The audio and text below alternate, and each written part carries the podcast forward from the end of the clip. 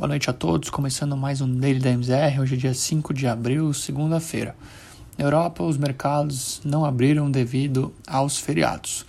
Nos Estados Unidos, as bolsas americanas apresentaram mais um dia de alta nesta segunda. Dow Jones e S&P 500 renovaram os recordes históricos e apresentaram ganhos de 1,13% e 1,44%, respectivamente. Além do contínuo aumento de estímulos monetários e fiscais pelo Fed, o dia foi marcado pela interpretação dos dados de criação de vagas de trabalho na última sexta-feira. Além disso, logo pela manhã foi divulgado o PMI de serviços, que apresentou expansão e saltou para 63,7 pontos em março, versus 55 pontos em fevereiro. A trégua nas Treasuries de 10 anos também motivou os agentes na busca por ativos de risco. Ao fim do dia, Nasdaq, principal índice de ações de tecnologia dos Estados Unidos, também apresentou ganhos de 1,67%. As gigantes de tech, como Amazon, Google e Apple, tiveram mais um dia de forte destaque. No cenário local, em linhas com o otimismo externo para ativos de risco, o principal índice de ações do Brasil apresentou alta de quase 2% no encerramento da sessão. O índice foi puxado principalmente pela forte alta dos papéis de Vale, que apresentaram ganhos de mais de 6% ao longo do dia.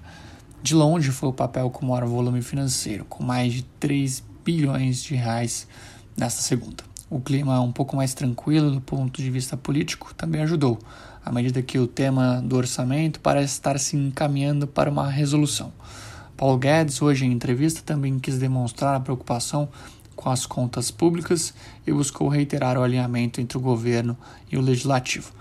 Ao fim do dia, o Ibovespa superou a barreira dos 117 mil pontos fechou cotado aos 117.518, próximo das máximas do dia e com volume financeiro em aproximadamente 20 bilhões de reais. Embora praticamente todos os setores tenham demonstrado valorização, empresas estatais ainda seguem sofrendo um pouco mais, tendo em vista as recentes interferências do governo na Petrobras e as mudanças no comando do BB. Com relação aos juros, poucas notícias atreladas à parte fiscal do país, com um movimento positivo vindo do exterior, tivemos hoje queda dos contratos de juros futuros locais em todos os, em todos os vértices, embora de forma mais tímida. O mercado ainda enxerga risco alto à medida que medidas populistas do governo possam entrar em vigor e com um risco inflacionário de curto prazo no radar.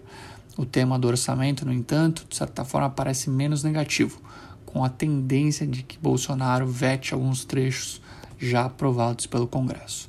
A recomendação de veto também vem em linha com a possibilidade de crime de responsabilidade fiscal por parte do presidente, que eventualmente poderia ocasionar na abertura de um processo de impeachment.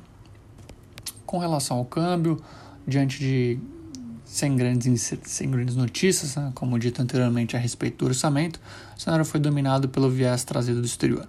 Lá fora, a reação positiva dos ativos de risco e dados do, de payroll dos Estados Unidos divulgados na sexta, e os avanços, como dito, do PMI de serviços hoje, enfraqueceu a moeda americana contra todos os pares. A melhora dos indicadores não foi acompanhada de um salto do rendimento das treasuries longas, que costuma desencadear um fortalecimento da moeda americana. No Brasil, o sinal vindo de fora foi equilibrado pela preocupação relativa ao impasse sobre o orçamento.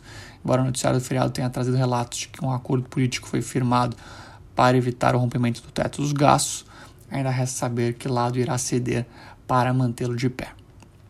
Por outro lado, houve algum alívio com o noticiário da pandemia, embora a semana passada tenha sido o pior em número de mortes no Brasil, com 19.231 óbitos, o país começa a ver melhora dos indicadores em alguns estados, como Amazonas e Rio Grande do Sul, que foram os primeiros a sofrer com a segunda onda. Paralelamente, o número de internações em UTIs em São Paulo continua desacelerando. Após, após tocar R$ 5,63 na mínima do dia, o dólar encerrou negociado a R$ 5,67, queda de 0,61%. Bom, por hoje é isso, pessoal. Tenham todos uma excelente noite, uma excelente semana. Nos vemos amanhã. Um abraço.